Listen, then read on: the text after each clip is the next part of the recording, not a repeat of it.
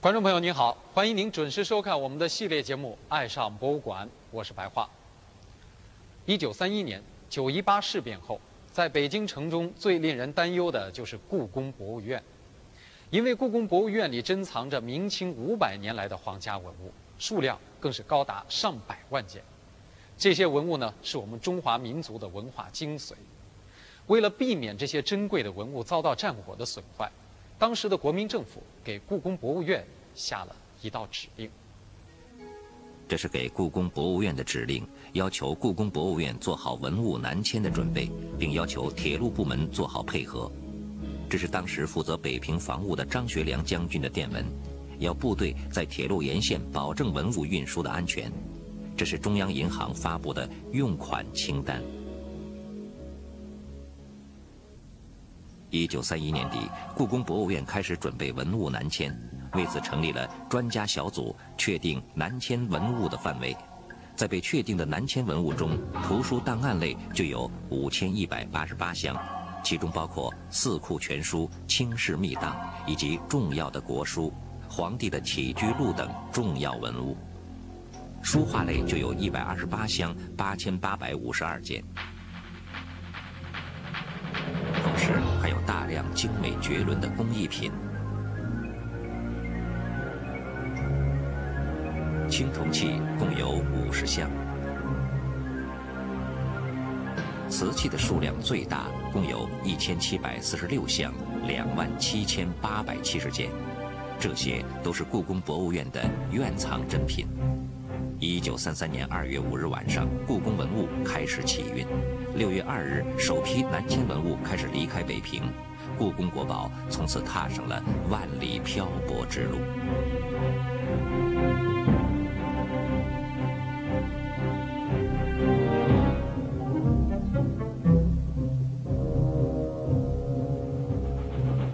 由于时局万分紧张，当时做出文物南迁的决定非常仓促，因此运输文物的列车从北平开出时还没有明确的目的地，而此时日军已逼近天津。为了保证文物的安全，运输文物的列车没有走金浦路，而是由京汉路、陇海路绕道徐州，最终抵达上海。然而，故宫这批国宝存放于上海租界区，只能是权宜之计，因为租界区在当时的中国被称为“国中之国”，文物存放其中，安全完全由外方负责，是十分危险的。最后决定在当时的首都南京建造专门的库房加以保存。当时文物库房的位置属于高度机密。为了能够寻找到文物存放的确切地点，我们再次来到第二历史档案馆，想从文献资料中发现蛛丝马迹。这是文物库房的通风设计图，在说明中我们看到这样一行字：工程地点在南京朝天宫。朝天宫是一座明代的宫殿，现在在这里仍能看到许多书摊和文物小贩。就在朝天宫的宫墙外有一座三层楼的建筑，这就是当年故宫博物院建造的库房。存放在上海的故宫文物运到南京后就存放在这里。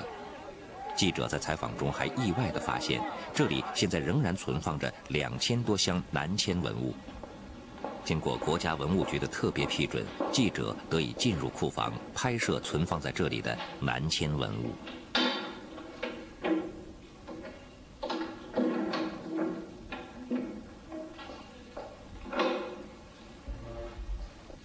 墙壁都是水泥柱，你知道吗？呃，都是整体胶筑。当时的这个施工质量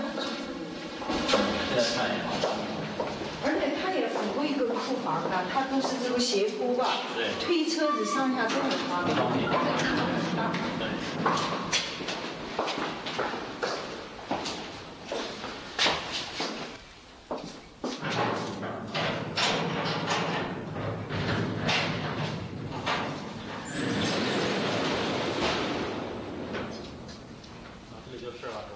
这边就是库房，哦。现在这里能放像这样的大的箱子能放多少个箱？这库房面积很大，它一层楼房都是两千多平方，现在这个里面有两千多箱。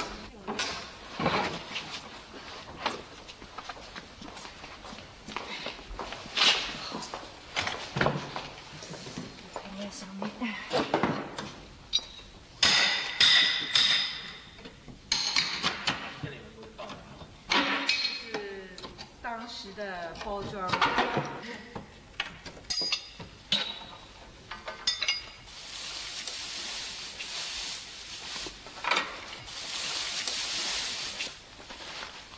这是原包装成的。哦，这原装。嗯，这棉花当年的棉花还是从美国进口的。哦。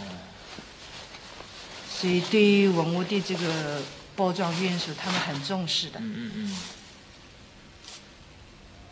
这是个酱油碗，这是当时。这个号呢也是当时编的吗？都是。对，都是。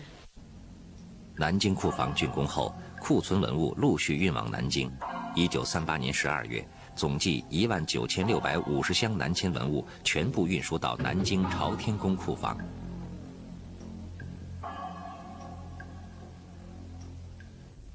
尽管朝天宫库房修建的非常坚固，但是它却无法抵挡侵略者的炮火。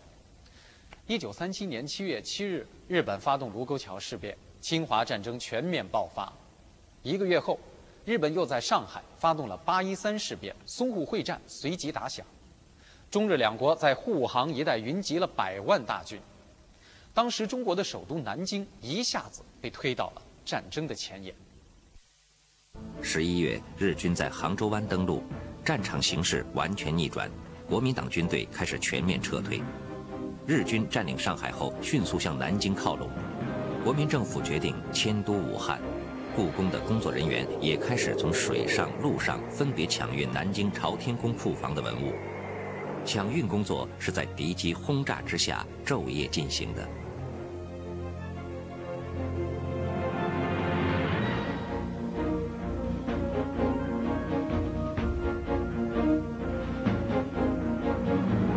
十二月八日，日军的先头部队距南京只有四十公里，南京城内已经一片混乱。抢运工作不得不停止，而此时库中尚有两千九百箱文物。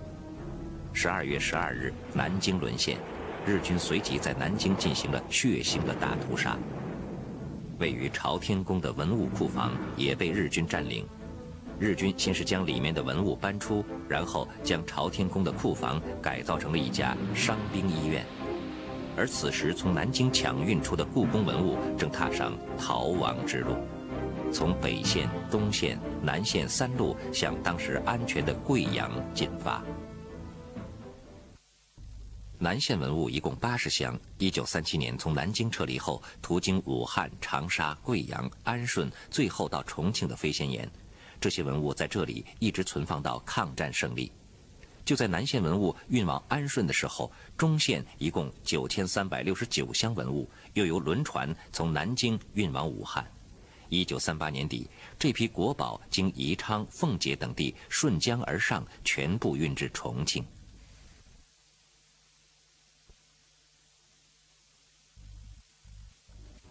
一九三九年以后，抗日战争进入相持阶段，日军由于战线过长，无力发动大规模的进攻，于是就采用空袭的办法。从一九三九年开始，开始对重庆发动了大规模的轰炸。值得庆幸的是，故宫文物逃过了这一次次的劫难，最终完好的保存了下来。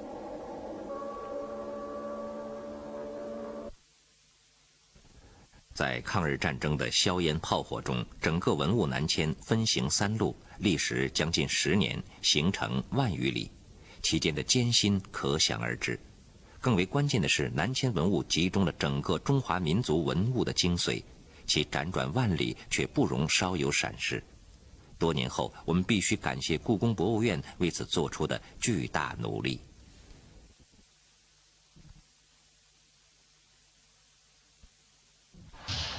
一九四五年八月，经过八年的浴血奋战之后，中华民族迎来了抗战的胜利。游离在外的故宫国宝也终于盼到了回家的希望。在文物刚刚到达南京，反运北平尚未提上议程之时，国内的政治形势已发生重大变化。国民党政府置全民族利益于不顾，破坏停战协议，率先挑起了内战。一九四八年，国民党军队在解放军的打击下节节败退，南京政府也处于风雨飘摇之中。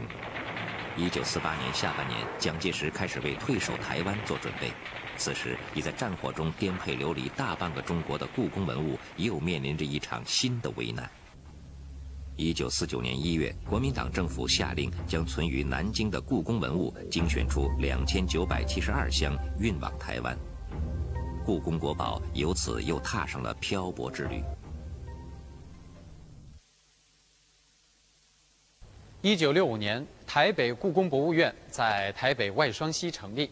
成立之初，台北故宫博物院的馆藏几乎全部来自于故宫的南迁文物。从数量上讲，这部分的数量呢，仅占到了故宫南迁文物的四分之一。但是，这部分文物却是故宫博物院文物当中的精品。好，明天呢，请您继续收看我们的系列节目《爱上博物馆》。